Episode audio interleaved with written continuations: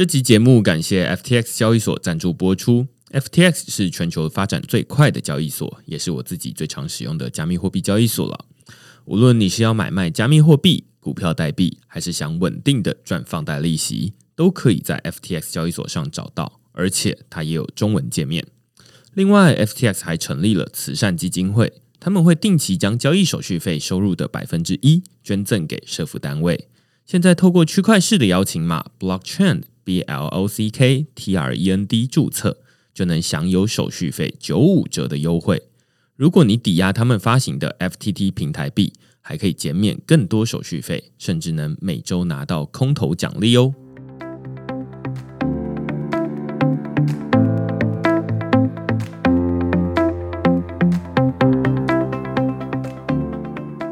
Hello，大家好，欢迎大家来到区块市的 Podcast，我是区块市的作者许明恩。那简单介绍区块市哦，区块市一个礼拜会出刊三封的 email 给付费的会员，那其中一封就是你现在听到的区块市 Podcast。那另外两封我们在讨论什么呢？最近讨论了台湾社交距离这一款，大家现在手机里面都有装好的手机 App 了。那我会说它是一款兼顾隐私的全自动十连制的工具。大家最近可能是很少出门哦，但是呃，只要一出门去到店家，他都会说啊，那你要填写一些你的基本资料，万一之后有什么样的事情的时候，可以联系得到你。那这就是十连制啊，那你的名字不一定是要真名。像我自己常常都是填这个英文名字，但是电话号码是正确的就好，这叫实联制，而不是实名制。那台湾社交距离这款 App 呢，它就是用蓝牙的方式来达成全自动的实联制，让你走在路上不需要跟陌生人交换电话号码，那你也可以知道说，哎，你曾经跟他，例如说在捷运上相处过十分钟啦，或者是在某个咖啡厅相处过一段时间，类似这样子。那这是台湾社交距离这款 App。那我们在文章里面讨论说，哎，那这款 App 很多人会担心它会有一些隐私的疑虑，就是说，哎，会不会我使用这款 App 之后会有政府监控我的足迹的问题？另外，这款 App 它也强调它是一个去中心化的 App。那大家印象中会觉得说，哎，去中心化总是没有效率，然后浪费能源等等的。那为什么政府本来使用的比较像是一个中心化的意调的方式，现在怎么会改用一个去中心化的方式来做？那它为什么会更有效率呢？这是这篇文章在讨论的内容。另外一篇我们在讨论是 Polygon 这个以太方向的区块链网际网路了。那这篇文章就是比较技术一点。那最主要原因是因为在写这篇文章的时候，比特币的价格大跌，那我就想说啊，那这个大家的情绪感觉不是很好。但是我就想说，哎，那可以用理性的技术的内容来讨论这一款，让以太坊上面的智慧合约的操作或者转账手续费都降到非常非常低，每一笔转账的手续费大概只要零点零一台币的加密货币而已。那所以，如果你对这些内容有兴趣的话呢，欢迎到 Google 上面搜寻“区块市趋势的市”，你就可以找到所有的内容了。也欢迎大家用付费订阅来支持区块市的营运。那最近我们就是有讨论过一篇文章啦，叫做 “IBM 发行专利 NFT 的美梦”啊。那这篇文章主要是在讨论说，哎，目前的专利市场怎么样？然后，哎，有一间专利服务商叫 IPV，然后他们跟 IBM 一起发行了这个专利 NFT。但是我自己不是专利领域这个领域的专家啦。那我也对于 NFT 就是哎，最近过去的半年，呃，有非常密集的讨论。大家最近也常听过区块链的 Podcast 在讨论 NFT。那我们这一集呢，就是想要邀请这个领域的创业者。那他也是这个领域的专家，他是新巨能科技的创办人，叫朱新瑞。那我们请瑞跟大家打声招呼。平安好，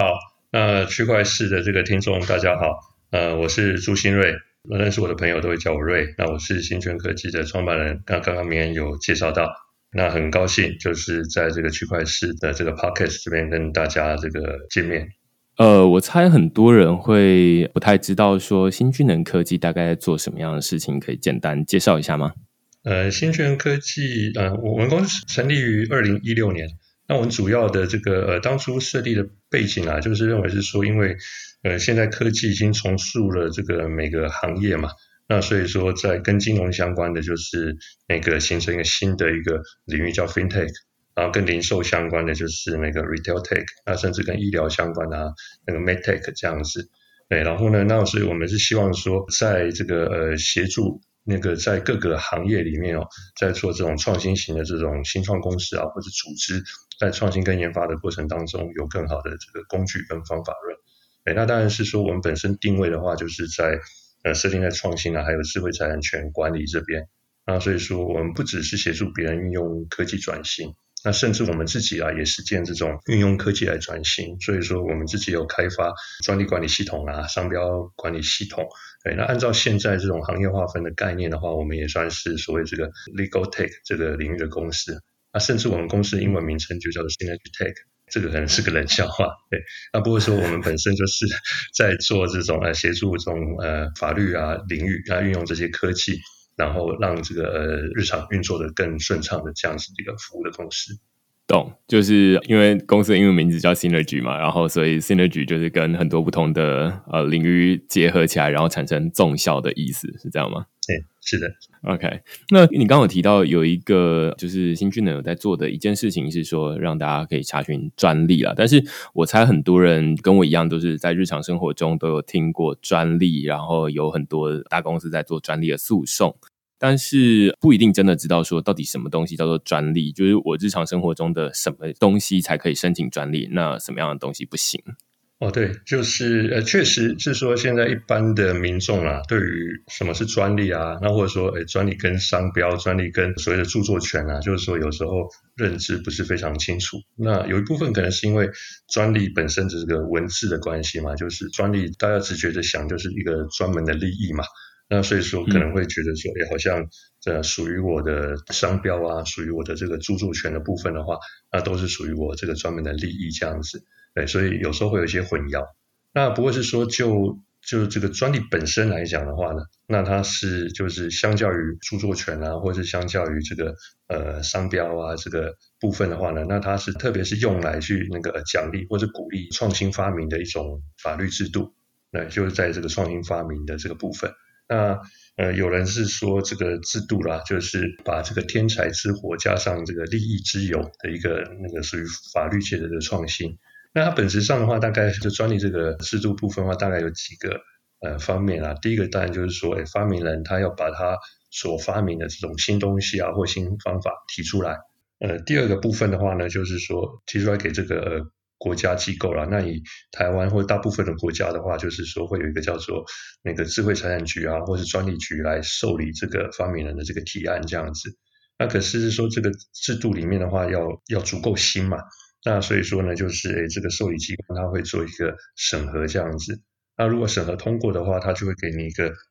证书。这个证书你可以把它当成是一个类似像会员证的概念。哎，你提了足够新的的这个创意的发明，然后拿到这个会员证之后，那你就可以用这个会员证的话呢，排除别人。就说，哎，假设别人使用到你这个发明的技术的话呢，哎，你就可以那个提出所谓的这个呃排他权，就是某种程度上就是叫人家不能销售啊，或是他要赔偿你损害的利益。大致上是这样的一个制度。我最好奇的是，我不知道你有没有自己有没有申请过这个专利的经验，然后是什么样的专利？如果有的话，会是一个更具体的案子。呃，我我自己公司的部分的话，是有申请呃比较跟资讯系统相关的专利这样子。那其实专利就一一般而言，大概分成两类，一类的就是呃一般来讲叫做物的发明，就是诶这个是什么产品啊？这产品是什么做的？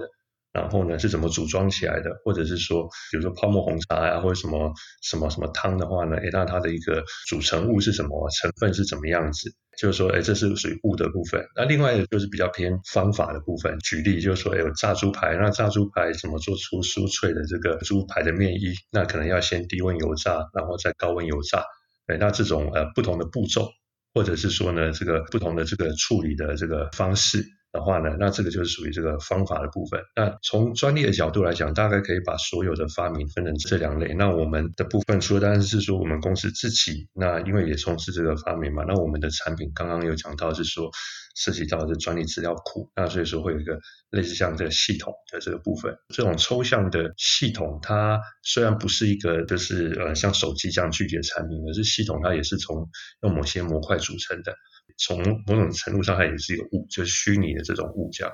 哎，我觉得你刚刚这两个例子，就是跟食物的例子，让我觉得蛮有感觉的。就是第一个是配方，就是先举泡沫红茶好了，或者珍珠奶茶。珍珠奶茶感觉比较多嘛，红茶就感觉只有煮而已。那做珍珠奶茶的配方，假设之前公馆的陈三鼎，反正现在他也不在了嘛。呃，陈三鼎它主打是黑糖珍珠鲜奶嘛，所以做出来一个青蛙撞奶。那大家就会很好奇说，哎，它到底是用什么样的配方煮出来的？那可能是有黑糖、有鲜奶，然后鲜奶可能要用哪一排的鲜奶，然后珍珠要用哪一排的珍珠煮起来。这个，那另外一部分是说做法，就是说，那我这个珍珠要煮多久？然后糖要倒多少？这比较像是方法。虽然我的这个材料都已经准备好了，这是一种专利。那另外一种是说，我要怎么把这些材料组合成一个更好的产品？这样子，那这是另外一种专利，可以这么说吗？也可以这么说。其实明恩这很快就 catch 到重点了，所以说你也可以那个进入我们的专利领域，可以无缝接轨。很好奇的是说，好，那假设现在有人哦，他就已经申请了配方的专利，然后也有人申请了这种做法的专利。那但是假设我又想要再开另外一间叫明恩泡沫红茶店好了，那我就诶不小心调出来，然后正好调的跟他一样，那这时候会侵犯他的专利吗？还是说会怎么样才会侵犯到他的专利？还是他怎么样才会跑来告我这样？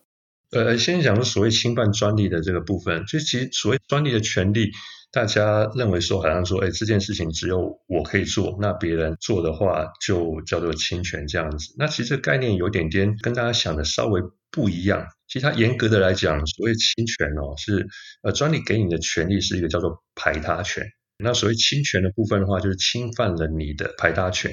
呃，所以排他权就是说，它理论上它要经过你的同意，它才可以做这件事情。那可是因为他没经过你的同意嘛，那所以说就是你就可以排除他去做这件事情。比如说举个例子，好了，是说假设我有个包子的专利，那所以包子大家理解就是说是那个外面会有面皮嘛，那里面有包馅的东西叫做包子嘛。对，那别人的话呢，诶，他做的是馒头，那我包子可不可以告这个馒头侵权？对，那从专利的这个呃概念里面来讲啦，就侵权的概念来讲的话，是不行这样子，因为它第一个权利是说，那个你的权利范围就是你主张的部分，那你主张的是包子，就是面皮里面有包馅，那可是馒头它的这个面皮里面没包馅，这个两个范围是不一样的。那但是再回到您刚才讲的是说，假设你想开个红茶店，那有人把红茶的配方或者红茶的做法分别申请了专利。那我到底开这个红茶店会不会侵权？那我们可能就要去看看说，哎，人家具体的这个权利的范围是什么？假设人家的呃专利权的权利范围有特别有讲到说，它鲜奶是用什么牌的鲜奶，或者是说它的这个黑糖啊是用什么配方比例，然后熬煮了多久？对，那这些的配方内容如果写在它的权利里面的话，那这就是它的权利范围。那我们卖的产品。然后呢，哎，对方的这个专利权有，我们就一定会侵权，而是说要把它每一个所谓的这个技术特征啊，呃，所有的条件通通都会去逐一比对。所以说，如果对方讲的说，哎，他是用什么瑞穗鲜乳，那你就换成不是瑞穗鲜乳的奶制品的话呢，不侵权；你换成豆浆就不侵权。那之前甚至有看到一个很有趣的专利，那这是发明人的专利，他还特别去讲到说，哎，他的这个珍珠是用什么台糖几号的那个砂糖去熬煮，那个是以爱心熬煮出来这样子。这个当然是到时候书中要举证的时候也蛮蛮有趣的，就是说，哎，虽然我们去说，哎，我们熬煮这黑糖没有把是以爱心，所以我不侵权，对吧？可是这个诉状。那个揭露出来的话，就是说那个民众会怎么想，这个 效果是怎么样，也是蛮有趣的。OK，有两个有趣的点，第一个是说，假设两间珍珠奶茶店，他们都呃是卖珍珠奶茶，那于是他们侵权的几率就比较高一点了。就是说啊，那因为我们卖的是相同产品嘛，而不是说一间卖包子，一间卖馒头。那但是到底怎么样才能算是侵权？这看起来还要再细就，就是说那。他怎么做，然后你怎么做？首先当然是要告人的人，他可能就是自己要有先申请专利嘛。那他要申请专利的时候，他就要提出他比较独特的一个方法，或者是独特的一个配方，然后足够的创新。因为我觉得你有提到一个很重要的点，是说专利它是用来保护或者是用来鼓励大家创新的一种机制啦，而不是说呃用来呃让大家什么就是各自保护。它其实某种程度是一个鼓励的方法。那只是说，那你提出来创新之后，那我们会保护你一些权利，应该是这样吗？哦，对，呃，更严格的来讲，应该是讲创造一个鼓励发明创新的环境啊。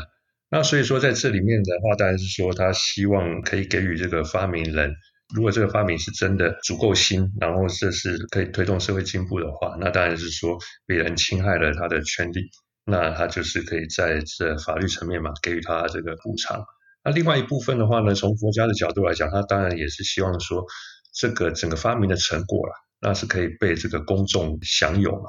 那所以说呢，他这个发明的权利。呃，在某些状况还是会有一些限制。最基本的限制当然就是说，它一个时间的限制，就它不会给你这个无限期的时间，就是说它是会有一个期限。比如说以发明的来讲的话是二十年。那另外的话有一些这个专利，它可能是涉及到比较偏呃设计啊、外观这类型的，或者说它只是一个比较单纯的一些结构改良的话，那它的这个保护的最长的期限可能就是十五年啊或十二年。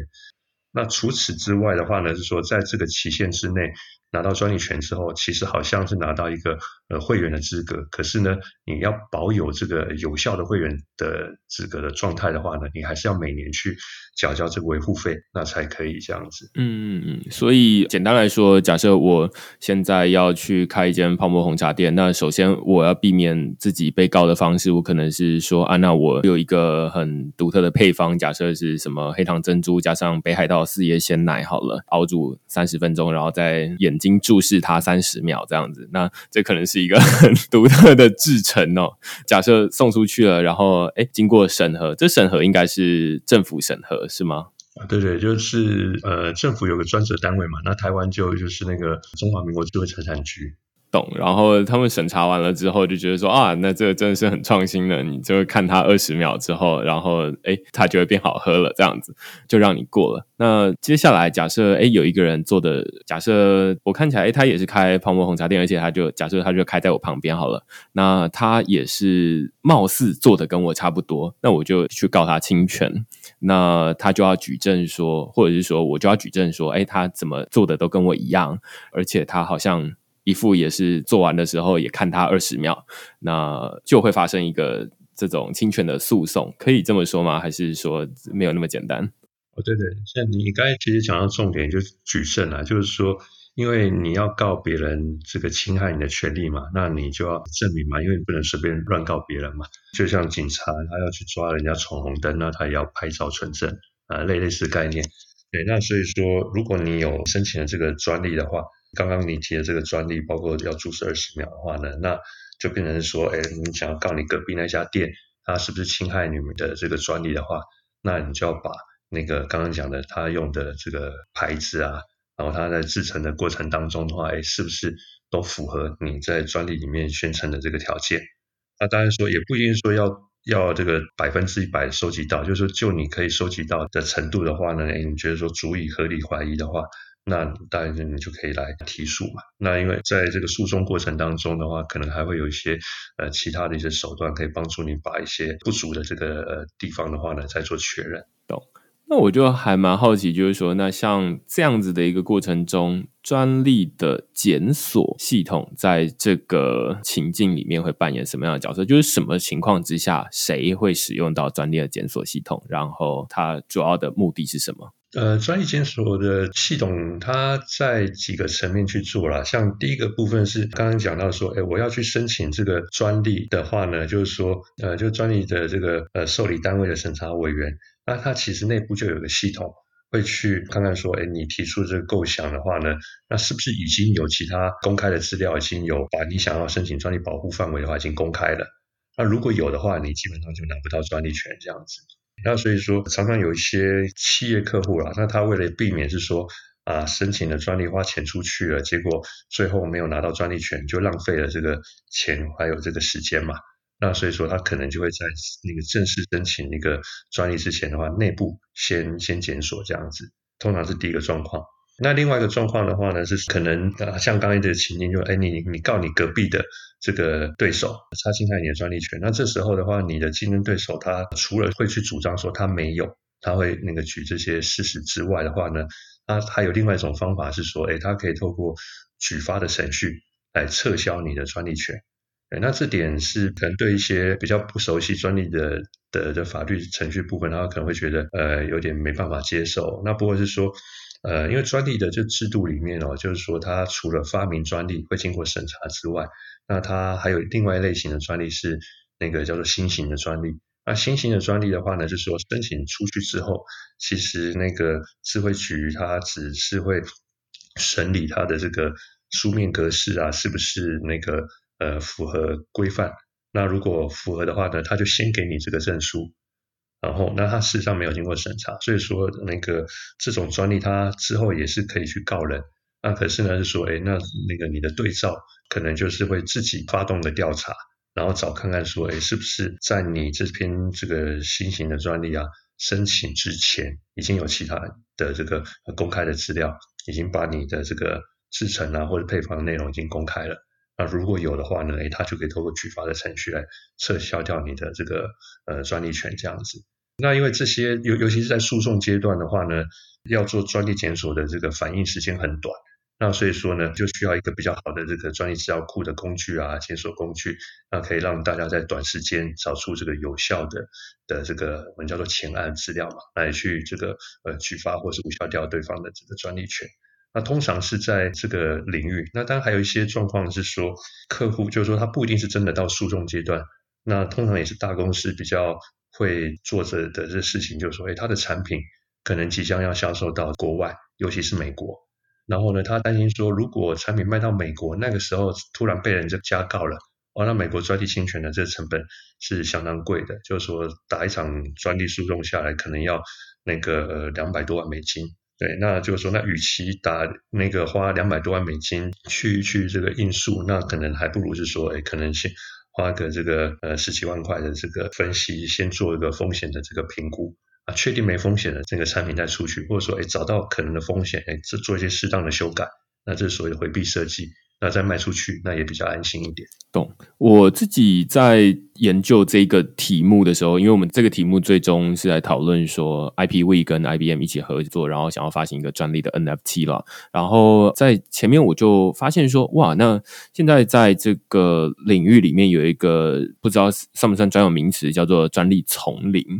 那这个专利丛林比较像是刚刚这个瑞提到的，就是说，你好像每做一件事情，你都要先。看清楚，就是我要踏出这一步之前，我就要先看清楚，说，哎，有没有？例如说，刚刚我东西要卖到美国去，那会不会那边就有人马上跳出来说，哎，要告你？然后，于是你就要花个两百万美金，然后去做一个专利的诉讼。那所以你就得像是人走在丛林里面，就是每一步都要非常小心翼翼。怕随时都有跳出来的东西来攻击你这样子，那会不会可以说现在好像虽然有这样的专利检索系统，就是它可以在一般的使用是在说我自己要申请专利的时候，那我要去看看说别人是不是已经申请完了。另外一部分是说，那我同样的东西我要。呃，例如说刚刚举的例子，就是说我要进到另外一个市场去，那会不会也有可能人家来告你侵犯专利啊，什么东西的？通常是这两种情况，对不对？哎，对，就是专利的这个部分的话呢，就是说，呃，当然从攻击的部分的话，就是我们要去申请专利嘛。那另外的话呢，就是防止，就是说，哎，我们的竞争对手，那到尤其海外的这个竞争对手的话。那他为了要巩固他的这个市场，巩固他地盘嘛，那所以说呢，他也就有可能用这种呃专利这种法律的这个武器啦。那所以说，通常要就产品要出口到国外比较大的市场的时候的话呢，像这种比较偏防御的手段，呃，用呃专利检索啊，确定风险、提前预警啊、预防的这个部分的话，就变成也蛮重要的。嗯嗯，所以听起来就是每一间公司，要么就是他们自己要有专门在研究专利这个领域的人，然后他要去到不同市场的时候，他就要先看清楚说那个市场有没有潜在的风险，如果有的话，那该怎么处理？要不然就是说他们公司里面没有这样的人的时候，他们可能就会呃委外请这个专利服务商来做这件事情，可以这么说吗？哎，是是是，那当然说也有可能是他也也都不做嘛，那就通过就知道。那比如说像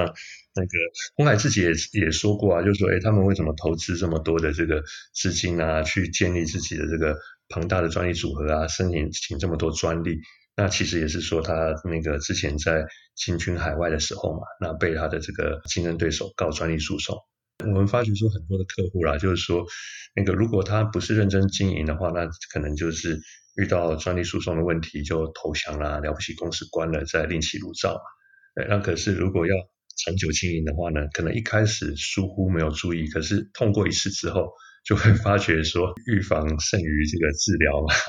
对，所以说就是那治疗就是你真的上法院去去诉诉讼了，花大钱了。那预防就是说，哎，不论是自己内部。那个买个资料库检索一下，或者是说委外啊去做检索，那这整个成本效益啊，都比事后发生问题再急急忙忙的处理会好很多。对，因为我在写这篇文章的时候，主要在讨论就是说，哎，现在的个专利市场，它其实因为每一个专利可能都是用文字来写的嘛，那于是才会有非常多不同的专利的系统或者是分析来帮助你去找到最有可能跟你相关的东西，但是有可能你完全没有找到，但是。哎，它忽然跳出来，应该会有这种情况。也有可能，因为刚才讲的说，专业范围是透过文字来界定啊。那所以说，对于比较厉害的专利的律师啊，或者专利代理人的话，专利师的话，那他们就会呃想办法帮他的客户去扩充他的这个专利的范围。比如说您刚才讲的是呃这个珍珠奶茶店嘛，他就会跟你讲说，哎，实际上的产品可能是用什么什么品牌的奶。可是呢，他会说，哎，那你一定要用那个品牌吗？你不能用其他品牌吗？那甚至是说，哎，他会问你说，你一定要用牛奶吗？还是说只要是蛋白质都可以？因为这又又分成是动物奶还是植物奶嘛？就是你的产品是这样子，可以写成专利的时候的话呢，哎，它就会写成是说，一种液体的饮料。那这液体的饮料呢，可能是由奶制品组成的。那这奶制品的话呢，它可以是动物的蛋白或者是这个植物蛋白所组成的这样子。呃，这个就是比较宽泛些嘛。那当然说你写成这个样子的话呢，当然它范围会比较大嘛。确实是说，同时也会对你的竞争对手造成一个困扰，就是说，如果他在做检索的时候，他就真的只查牛奶的话，哎，他可能就不一定会找到这个奶制品，甚至说他连奶制品都没有，他就自己讲说动物蛋白或者是植物蛋白的这个液体成分，哇，那这个检索就难度很高了。我觉得这个很有趣，就是呃，你刚才讲这一段，或者是就是我们刚刚在讲这个，无论是专利丛林啊，或者是这种布局的时候，我都会有一种电影情节的画面，就是什么骇客任务啊等等，他们就会，例如说我要进到一个银行系统里面去，假设去偷这个金库里面的东西，那他们通常会有什么镭射啊，会有什么就是防盗的机制，那你。一不小心触碰到那个镭射，或者是触碰到什么东西，那它就会产生警报这样子。那在做专利布局，有点像是在自己建一个无形的智慧的警报系统。对，那尽可能的把它写的越宽泛，就是有点像是天罗地网这样布下去。无论是什么样的人，他做什么样的动作。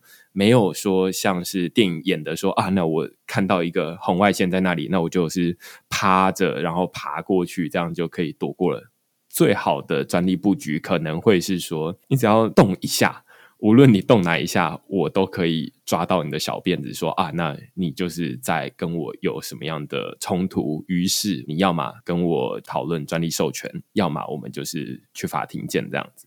对，类似像这样子，可以说是这种天罗地网啊，某种程度上有点像结界啦，嗯，会下一个咒语嘛，那这咒语就是你念的那个东西，这样子，嗯嗯嗯，对。我觉得这样就蛮清楚的，就是说，假设把这个专利变成结界的话，那就是说，哎，每一个领域、每一个产业都有自己的结界，甚至每一个国家都有不同的标准，因为专利其实是分国界的嘛，就不是说全球统一的，它就会变成说是一个非常复杂的体系了。那于是，在我讨论这篇文章里面呢，就是说，IPV 它是一间成立大概不到十年的，也是专利服务商的公司哦。那他们就跟 IBM 合作，想要把这个我在里面写的是说，他会想要把它标准化，就是说啊，那他发现说，这整个市场里面，他自己这个创办人他就说，他以前是在这个专利蟑螂的公司上班过啦，就是说专门在布局很多不同的专利，然后就是说啊，那你只要触碰到一点点，我们就来讨论这个专利。授权或者是什么样的用诉讼的方式来解决？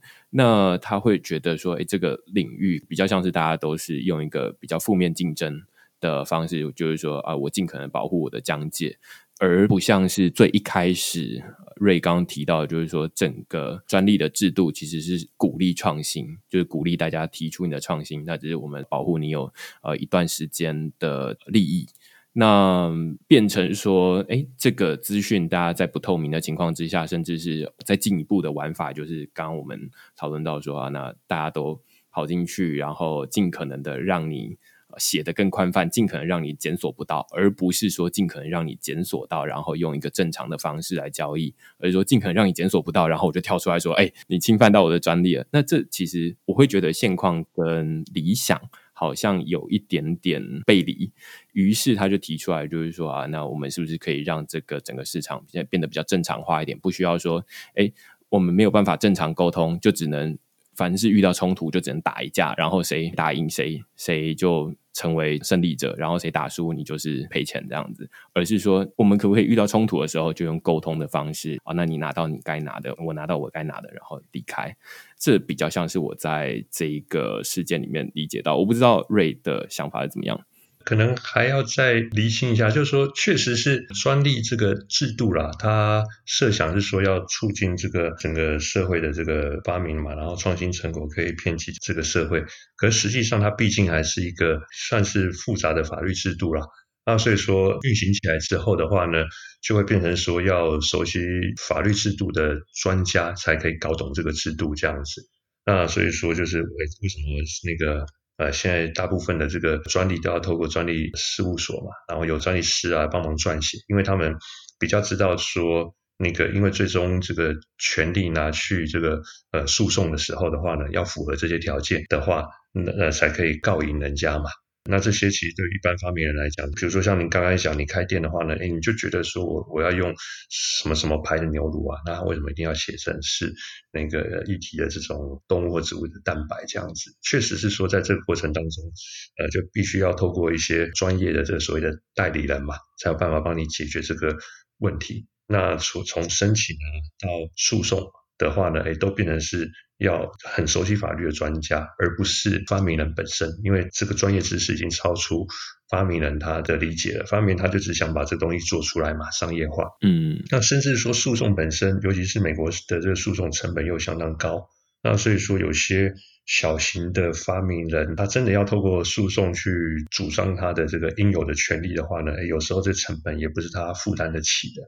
那所以说，这就是衍生出，哎，为什么会有所谓的专利蟑螂这个公式？我我觉得说叫它蟑螂，可能有一点点过度轻视它。某种程度，上它也算是协助一些比较小型发明人，呃，衍生出的一种呃服务机构了。我我自己个人是比较是这种。角度去思考了，嗯，只不过说，因为他在这边的专业其实比发明人更有专业，或者资源呃比他更高嘛。因为通常做这种专业蟑螂这种生意的人的话呢，通常是这个律师，对，那所以说他可能是用风险分润的方式来帮发明人打官司。那所以说呢，诶，他打赢之后的话，他的分润是不是合理的分配？是我觉得是后面的问题，而不是在于说他去告人。因为呃，事实上这个状况应该是在于说，因为如果发明人跟侵权的人两家都是大公司的话，那两家其实都有资源去做这个呃诉讼啊，或去做这个专利这个无效的攻防，那比较会有问题的，或者是说大家现在看到的这种赔人错啊、专利蟑螂或专利流氓的话呢，它其实蛮多，它的这个案源是来自于个人发明人或是比较小型的企业。他事实上就是说，他是透过这种风险分润的方式，那帮他们去挑战大公司。那那当然是说那个，那他告赢的话呢，那那个某种程度上这也是他的投资嘛。那所以说就会可能比直接去付他的这个服务费用了，就律师费的话，可能会来得高。呃，那当然说从单案看可能会来得高，可是从平均来看的话，因为那个赔人说他也要负担没有打赢的风险嘛，所以说平均来看的话，说不定他还觉得说，哎，这个已经是很合理的价格了。那我我自己个人认为是说，其实事后来看呢，其实 IPV 现在的平台的话呢。某种程度上也是 Irish 他把他当初还在 Patent 错时代的那种经营模式哦，就我刚才想补充的部分，就是说它标准化的其实不是这个专利制度不良的地方，而是说他把它怎么去执行 Patent 错的这种流程 SOP 化或者是平台化，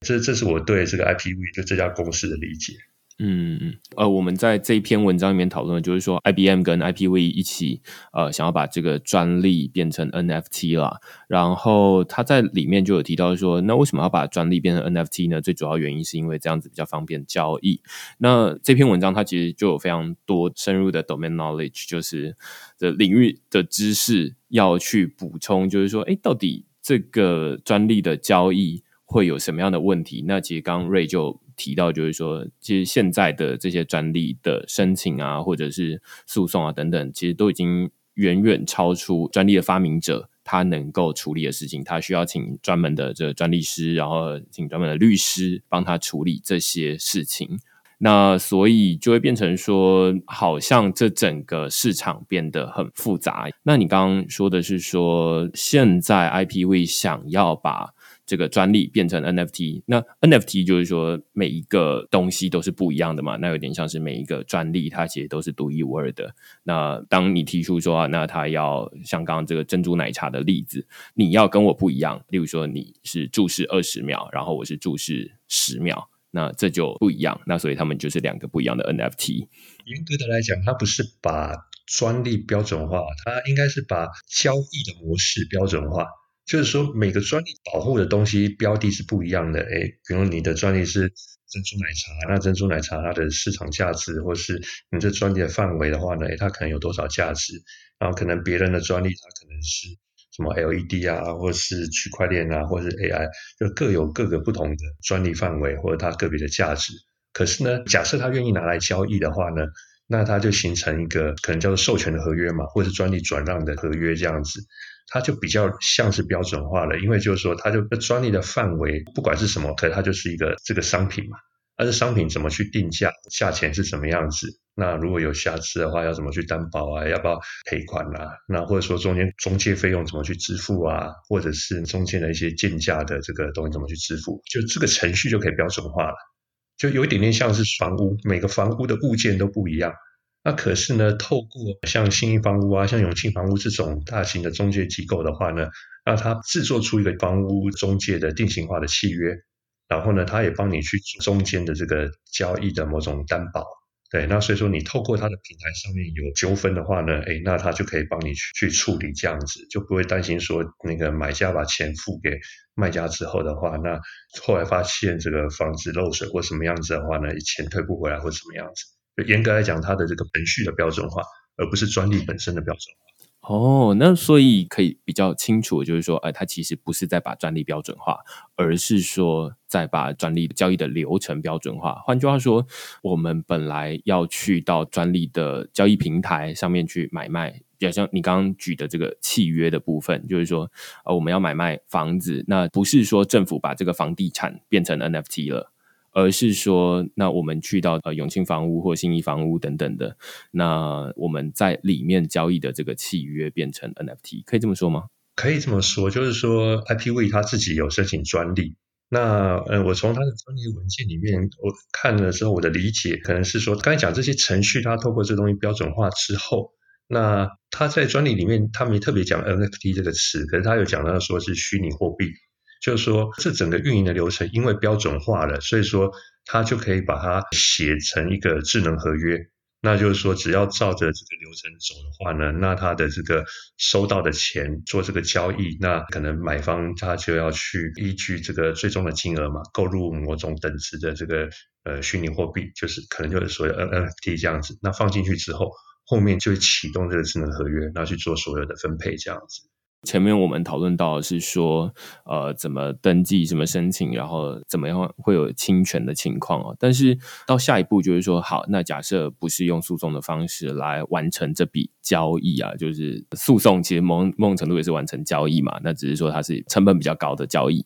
那如果我们要用呃普通的买卖的方式完成交易的话，现在。是什么样的方式？像 IPV，它就是一个专利的交易平台，然后可以在这上面检索，然后可以找到专利的这个申请人，然后可以跟他联系，然后说：“哎，我要跟你购买专利的授权，可以这样做吗？”严格来讲啊，就是说这整个东西跟区块链啊或者 IPV 的平台完全不使用也可以运作了。就是说，发明人申请了这个专利之后，那这个资料在他申请日之后十八个月就会公开出来。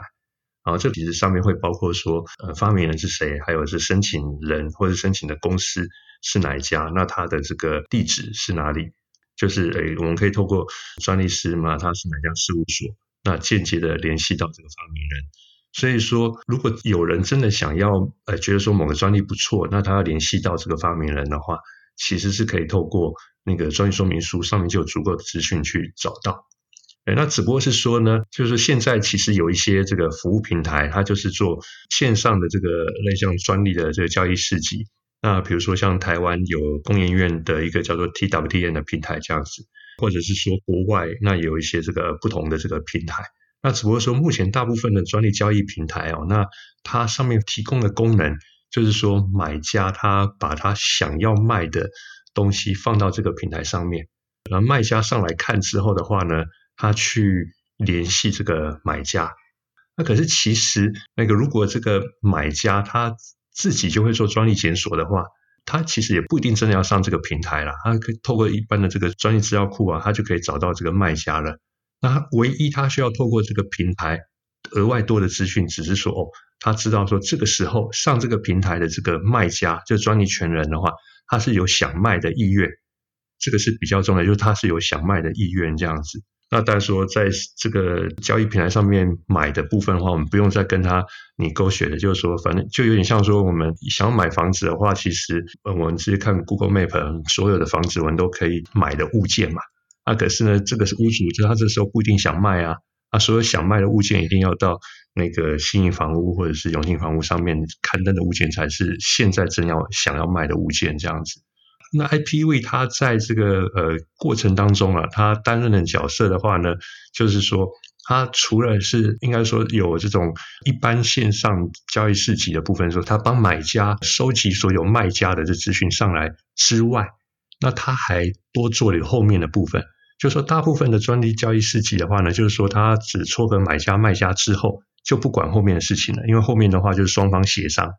那所谓协商的话，就是进入到线下，那透过可能双方的律师啊，然后去谈判这样子。对，那可能还要去做一些，在这行业叫 due diligence 啊，去做一些尽职调查，看这专利有没有瑕疵啊，会不会被人家无效掉啊之类的，或者说这个产权有没有问题啊之类的。对，那这些都是很多线下反复的工作。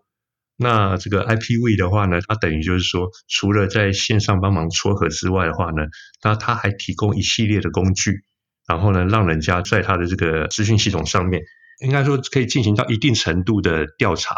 一定程度的这个 due diligence 调查，还有就是产权，就是你的产品要挂上去的时候的话呢，那它也会有一个结合区块链去做这个身份证明的部分。那所以说，你一定是要有效的专利权人的话，你才可以上来去卖东西这样子。然后或者说你挂上了物件的话呢，才可以直接交易。不然的话，你只是中介方的话呢，你可能不能真的发起或者完成一个交易。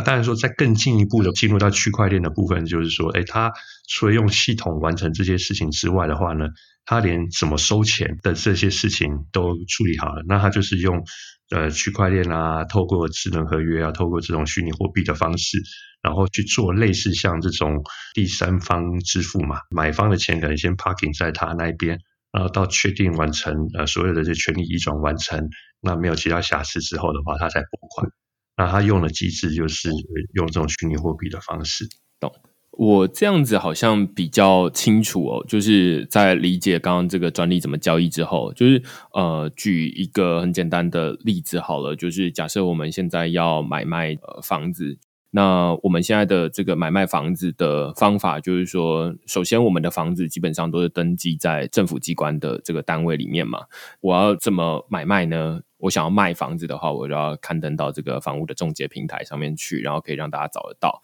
那但是，即便有人在上面找得到之后呢，他还是要来私下联系我，或者是透过这个中介商联系。那透过这个中间的谈判啊，或讨论啊，然后才能完成交易。但是完成交易，并不是说透过这个政府的平台来完成交易。政府的平台其实都只有登记说哪一栋房子是属于谁的。那当然，后来这个实价登录啊等等的东西是。会继续再把你的这个交易的金额啊等等记录上去，但是其实这些交易比较像是私下的交易啊，就是说啊，那我可能在专利上面我去联系这个专利的拥有者之后，然后我跟他说啊，那我要跟你讨论购买这个专利。那于是完成交易之后，无论是在这个平台，它可能是在房屋的话，就是这个房屋的中介商的这个平台上面完成交易之后，然后我们再到这个政府机关那边去办理移转，是这样吗？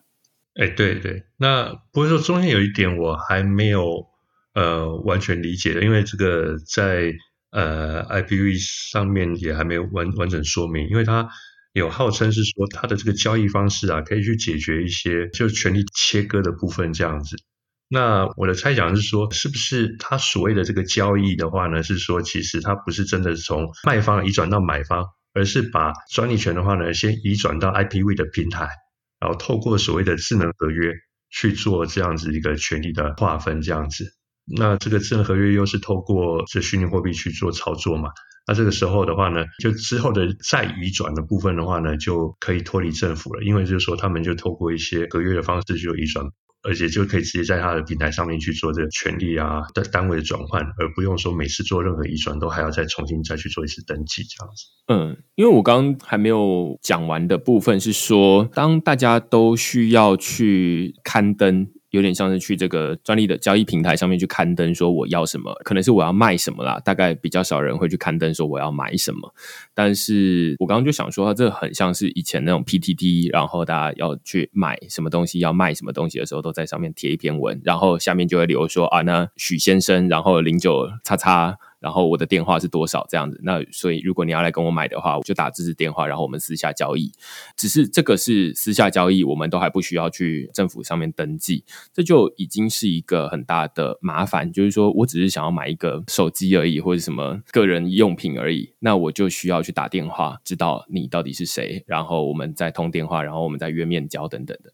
那现在网拍就比较简单一点点，就是说。哎，我们就经营一个平台，然后我不需要认识他到底是林先生还是徐小姐，而是我直接下单，然后付钱，然后他的东西就会寄过来。那我刚刚在想的是，NFT 好像未来可以让它变得类似像这样比较简单一点，就是说啊，那我现在持有什么样的专利 NFT，那我把它上架上去，那这个专利 NFT 就某种程度是代表，就是说我持有这个专利啦。那只是这个专利 NFT 目前还。没有国家的认证，而是说目前可能还只有在 IPV 自己的交易平台上面而已。那我把它上架上去之后，有人他想要去购买这个专利的话，他就可以直接假设有点像是在买 网拍衣服一样，我就可以点下单，然后诶，如果对方也同意的话。那他就可以直接用加密货币，或者是用传统的这种法定货币来支付。那这个专利的 NFT 就可以移转到那个人身上。那当然，后续可能还需要去政府做这个登记的动作，就登记移转。但是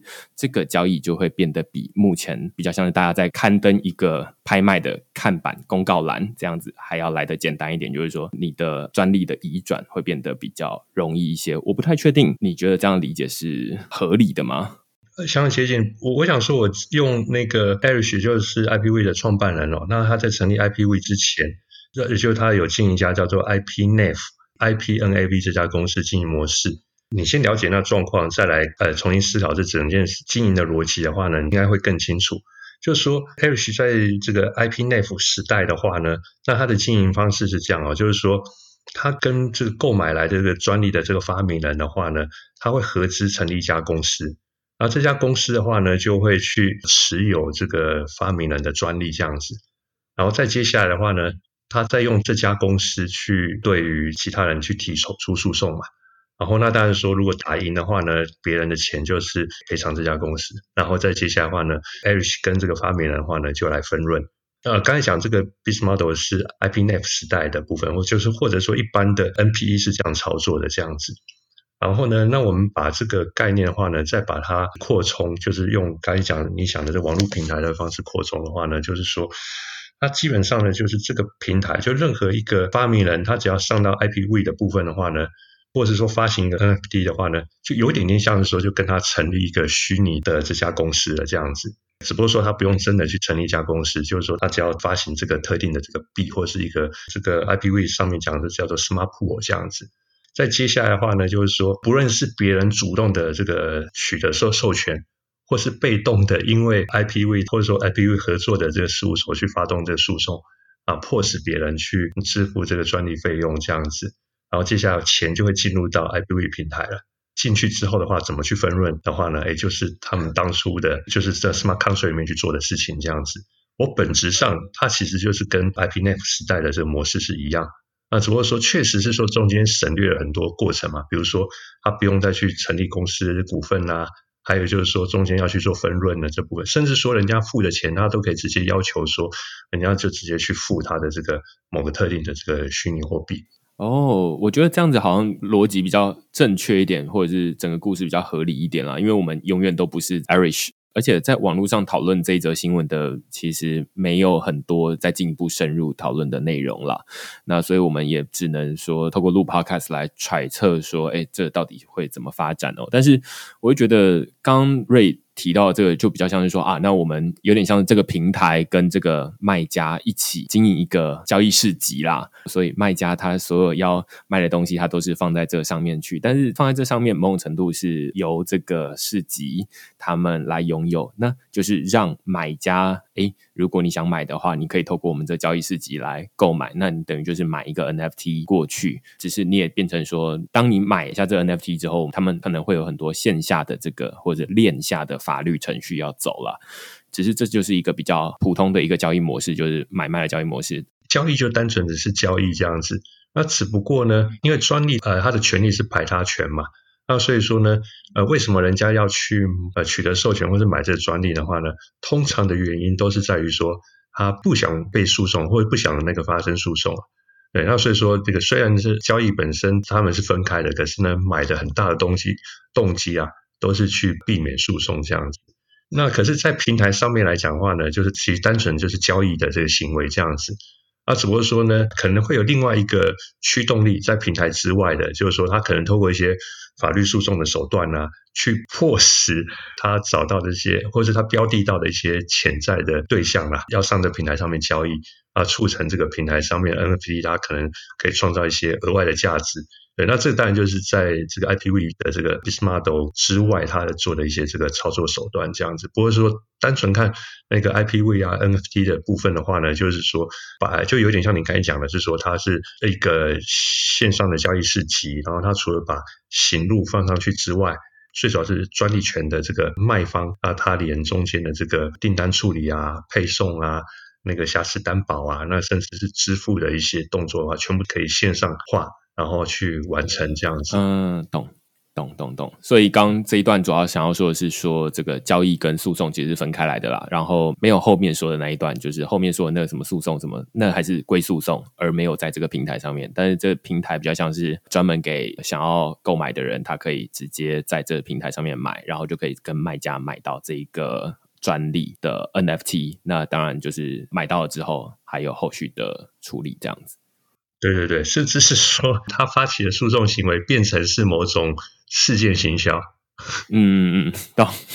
他就在外面去针对某个他的这个平台上面有的一些这个专利，比如说，哎，假设他有一个专利集是针对这防疫的科技啊，或者说针对这个 AI 的科技去做这样子，那在接下来的话，他就对所有的那个生产制造这个防疫相关产品的或者是 AI 产品的公司发动诉讼。另外又放消息说，哎，那你要避免这个诉讼的话，你就来我们平台上面来认购 NFT 这样子。到目前为止就还蛮清楚的，但是再进一步，我就蛮好奇的，就是说，那为什么他不直接开一个线上的交易平台？例如说，这些人他持有的专利权都是跟这个 IPv 共同持有好了，或者是都归 IPv 代管了。那 IPv 只要开一个类似这种虾皮的线上市集，然后它不一定需要上架什么 NFT，而是就是上架一个虚拟的商品或者虚拟的图像，那人家来购物也不需要什么 NFT 的移转，就是只要他有一个这样的交易的证明就可以了。好像没有真的那么需要用到 NFT 或者是什么区块链这样的东西，对不对？我个人认为是说，区块链技术本身不是最核心的啦，但有的话可能会是加分啊。不过它不是绝对必要的。呃，比如说像这次大家对这个新闻比较关注的是说，他跟 IBM 合作嘛，用的是 IBM 的区块链。哎，那事实上他从这个 IPv 的专利里面，其实他呃写比较多的反而是说他是用以太坊的部分这样子。所以说对他来讲，就是他也是用别人现成的区块链平台，他没有完全独立开发自己的链这样子。啊，这是第一个。那第二个部分的话呢，是说我觉得他这个呃创新的地方有有一个部分哦，是说在交易的过程当中啦，就是说专利的买方跟专利的卖方可能对于这个专利的价值其实呃会有蛮大的落差。那这其实是需要透过第三方去做一些检核这样子。那问题是说，因为这种专利的，不论是建价呀，或者是评估啊，或者是说这种呃禁止调查 due diligence 都呃成本相当高。那可是呢，在专利还没有完成这移转，没有完成这个 transaction 的话呢，不论对买家或对卖家来讲，他先付一笔这种调查费用，成本都相当高。那所以说，我觉得 NFT 这种模式，或者是这种虚拟货币的话呢？有一种概念是说，等于是这个平台本身它画饼，给你个虚拟货币嘛，然后让中介方愿意投入来做这件事情，或者是说呢，可能是 IPv 平台他自己做，可是他做这件事情的话，事后他就可以用他投入的这个部分去计算出占多少 NFT 嘛，然后事后这完成选筛选交易的时候的话呢，他他就可以参与这个交易过程的分润这样子。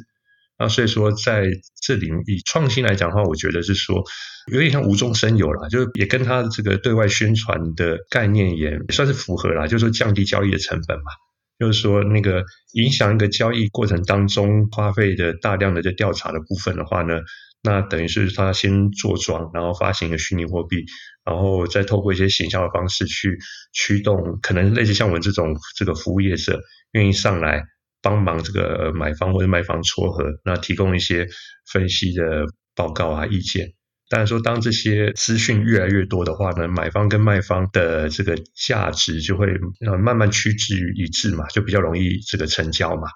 那成交去完成全筛选的话呢，那大家就可以来分这笔全筛选各自该拿的钱了。懂。懂，我也有看到，就是说，其实它不止在 IBM 这个区块链上面发啦。然后，所以我想要说的是，说像这个合作案啊，像 IBM，它其实就是提供一个有点像是一个资讯系统，那让像 IPv 它可以在上面发代表专利的 NFT。但是，其实 IPv 它同时在好几个不同的区块链上面发，像刚瑞提到的，它在以太坊上面也有发，然后它甚至在其他的区块链上面也有发。所以，这对他来说，好像比较像是说。说一种不是说它一定要在某一个区块链上面发行，所以哪一个区块链都不重要，对他来说都只是一种工具而已。那实际上就是从大方向来看，他应该是想要让这个专利的交易变得说啊，那很多都是私下交易，那私下交易就有难免就会有这种什么勒索啦，然后尤其刚刚提到说建价，它是非常困难的。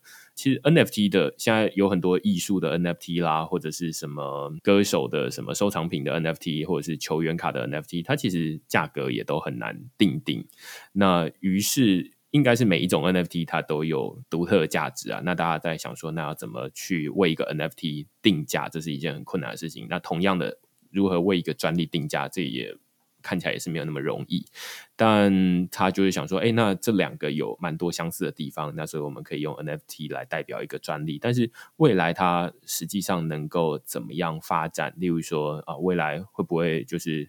一个专利的移转就会变成是一个 NFT 的移转呢？那这可能未来要牵涉到这政府它有没有？认可这个东西，这就不是两间公司或者是怎么样能够决定的事情，而是一整个产业有没有这样的共识，说我们认为用 NFT 来代表专利是一件好事。那这个是很久很久很久之后的事情，但是目前看起来好像只有发生在一个这个 IPV 这个交易市集里面。那他们自己用 NFT 来代表专利，比较像是这个他们自己这个电子商城里面的一个订单而已啦。那这个订单。究竟他是要用 NFT 还是要不用 NFT？要用区块链不用区块链，那都是他家的事情。那只是他可以让这个整件事情变得比较简单一点，那可能他就有达到一些目的。对，确实说是需要一段时间来观察了。那不过说就这个行为来讲的话，我个人认为是说，IPV 提出这个这种 business model 啦，就是至少在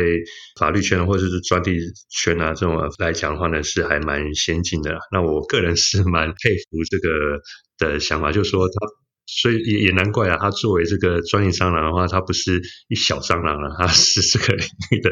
的这个呃王王牌蟑螂这样子。懂懂懂，我就觉得这样子是有趣啊。但是因为我们今天前面花很多时间在讨论专利大概是什么样的东西，然后后面讨论到专利交易，那才会比较厘清说啊，那到底 IPV 他想要用 NFT 来做什么样的事情？但是。后来会发现说，哎，其实它不止在不同的区块链上面发行不同的 NFT 哈，但是最终的一个效果，它是想要让这整个交易的模式变得比较简单一点啦，就是大家不用再用奇迹级刊登说哦，那你要买这个东西，请联络某一个人，而是说可以用这个线上商城，现在大家比较熟悉的这种网拍的模式，就是说啊，你直接一键下单购买，那虽然不是你直接买到这个东西。但是可以有很多东西是 IPV 它可以帮你处理完的。嗯哼，对对，就是说法律服务确实是需要蛮多这种呃创新啊，运用一些资讯科技啦。来来优化这样子，不然的话，这个行业的如果真的 IPV 做到最大的话，某种程度上也会对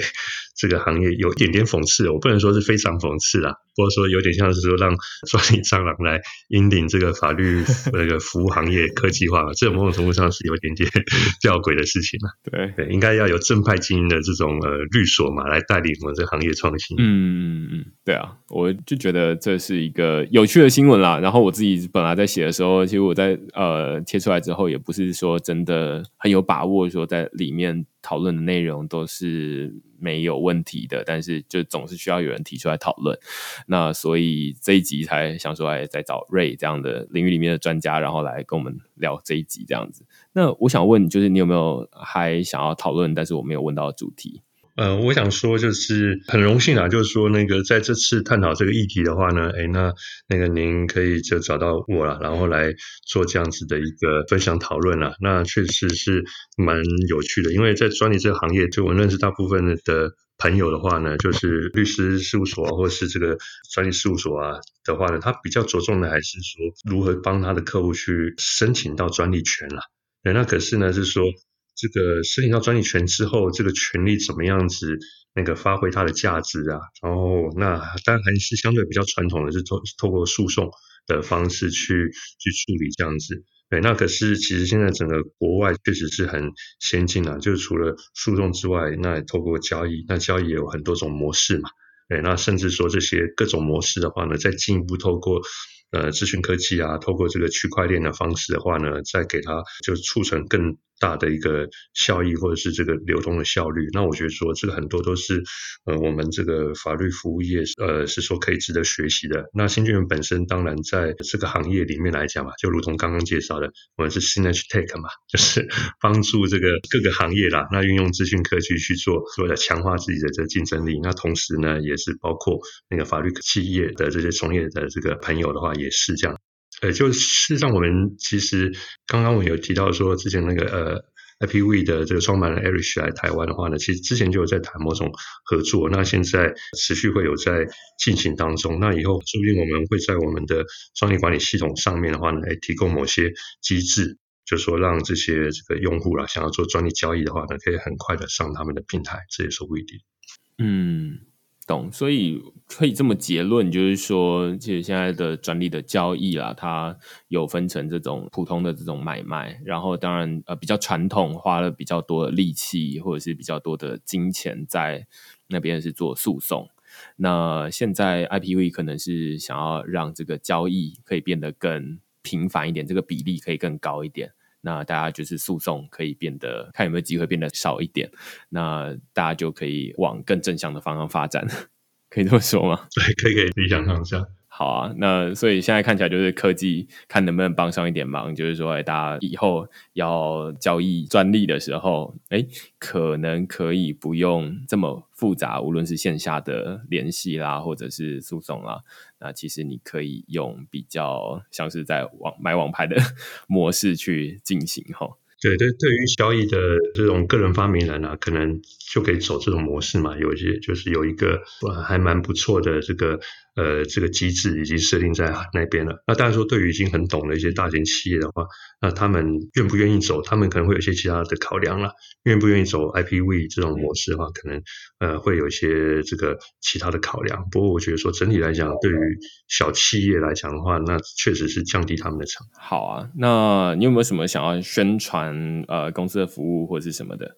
就是说，那个新权科技，呃，就是在这个法律服务行业或者专利服务行业里面了。那我们的定位其实就是说，用更好的这个工具嘛，或者尤其就是资讯工具，然后来协助大家把呃这种专利申请啊，或者说这个专利这个运营管理这个过程当中的话呢，呃，可以做得更顺畅。哎，那所以说那个也欢迎啊，就是说，如果我们听众里面有发明人，那你们遇到的问题呢，不是说你有个好的方法要去申请专利。而是说呢，哎，你已经有很多专利了，可是你不晓得怎么发挥它的价值，